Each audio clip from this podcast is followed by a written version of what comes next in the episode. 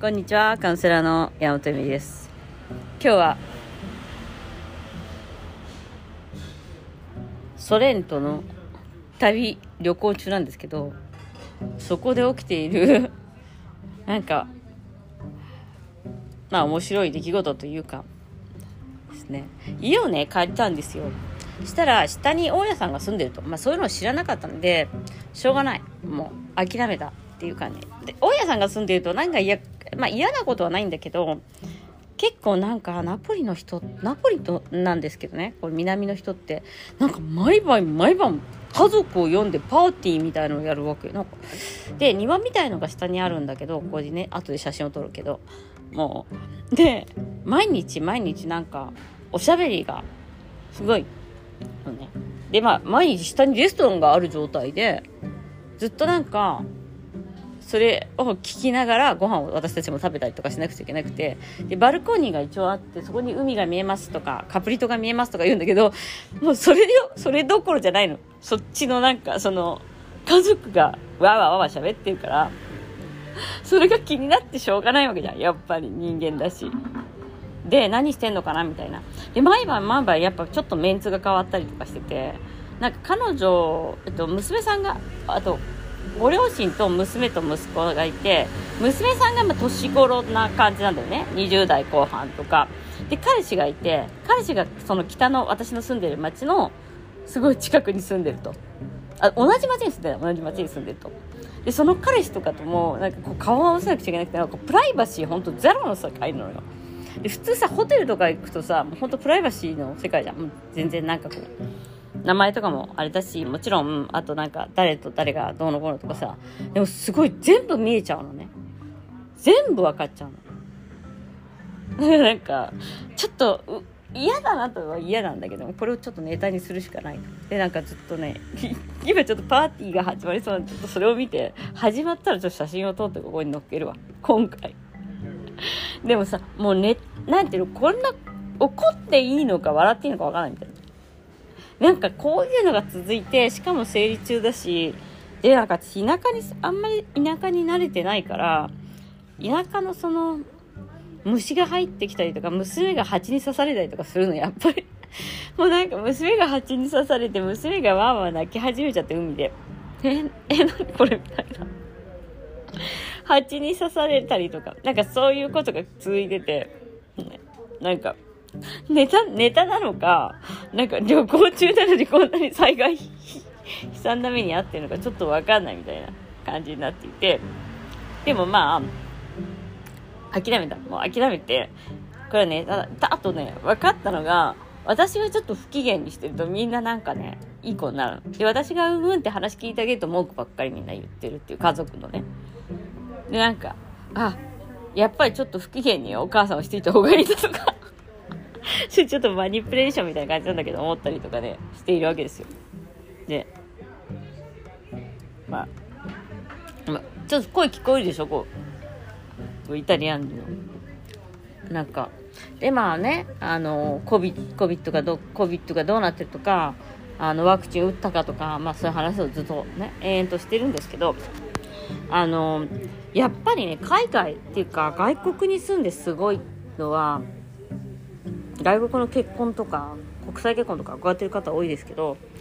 家族がすごいんだよね家族の絆みたいな。で私なんかの昭和世代の両親から暮らしている人って仕事があるからって親に言われたことってすごく多かったと思うんですよ。これ仕事なんだから、えっと、お誕生日ができないとか仕事なんだからえっと、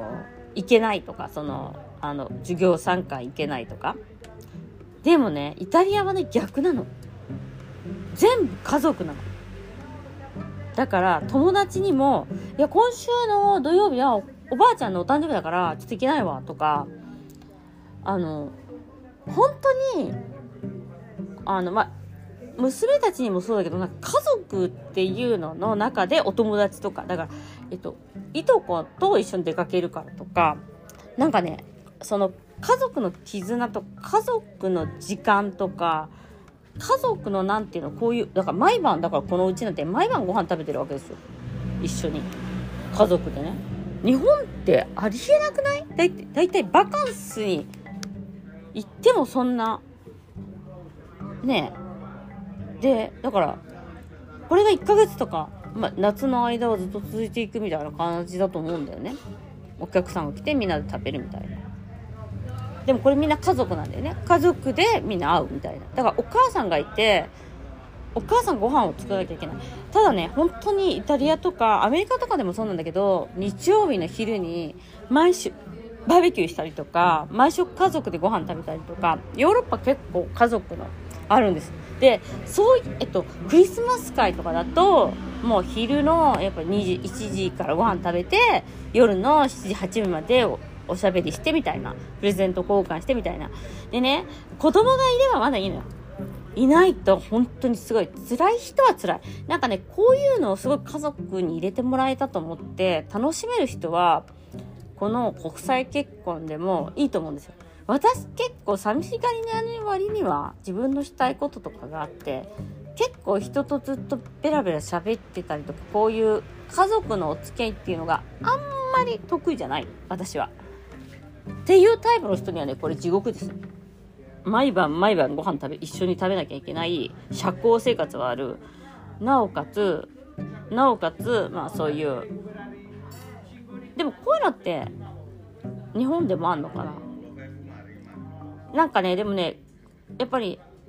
国際結婚してその逆に言えばこういうのに入っていかなきゃいけないのも大変なんだけど日本でこういう世界を持ってる人例えばおじさんおばさんがっていう人は留学してた時にすごい思ったのはあのやっぱりすごい海外に来て自由を感じるっていうの。だからあのやっぱり日本でこういう世界にいると年頃だから30なのに結婚したのみたいなのがすごいプレッシャーが強いらしいんですよ。で留学の時にできたお友達の多くはこう荒さなんだけどやっぱり海外に来てすごい楽しい思いをしたいっていうかえっ、と楽しみたい、えーと、その自由を味わいたいっていう人はやっぱりその家族の思い世界から離れられたっていうところだけなんですよね。だからそれはねすごいあのある意味大切っていうかあの物理的距離を持つことによってそういう常識家族が持ってきた。だからおじさんとかおばさんがさもういい年頃なのに大丈夫みたいな。ブリット・ジョーンズ・ダイアリーみたいなやってなんかもうそういう焦りとかがやっぱ海外に来ればなくなるんだよね。だからなんかだってみんな女の人と見てくれるし30でもえっとっていう方がね何人かいたんですよ。まあ私も48だからさ30なんてめっちゃ若いやんって思うけどでもその時に思ったのがやっぱりそういう人ほど自由を感じられる人ほどもともと持ってた日本の家族っていうのの形がすごいこういう風に毎晩毎晩ご飯を食べるとかまあある意味仲いい。ある意味あのあのつながりが強い。だけどだけどその枠の常識みたいなちっちゃな常識から外れちゃうとやっぱりその苦しくなっちゃうねっていうのがありますね。だからまあ自分がどっちに合ってるかっていうのはすごい重要でだから国際結婚してもその家族に入んなきゃいけないからこういう家族に入ったらマジ苦しいなっていう感じです。よだって私も7時からお酒飲みたい人がさなんかおじいさんの話とか聞けねえしとか、なるじゃん。そのワクチンがどうのこうのとか、コビットがどうのこうのとかさ、1回ぐらいはいいけどさ、もう30回とかさ、もうどうでもいいじゃん。そんなの。だからやっぱりね、日本もイタリアも、そういう家族に入る結婚とかは、気をつけた方がいいよね やっぱ結婚って家族だから。ということで、今日は、このイタリアのナポリの家族のボラボラ喋ってる中であえてあえてあえてあえて録画してみました。じゃあまたね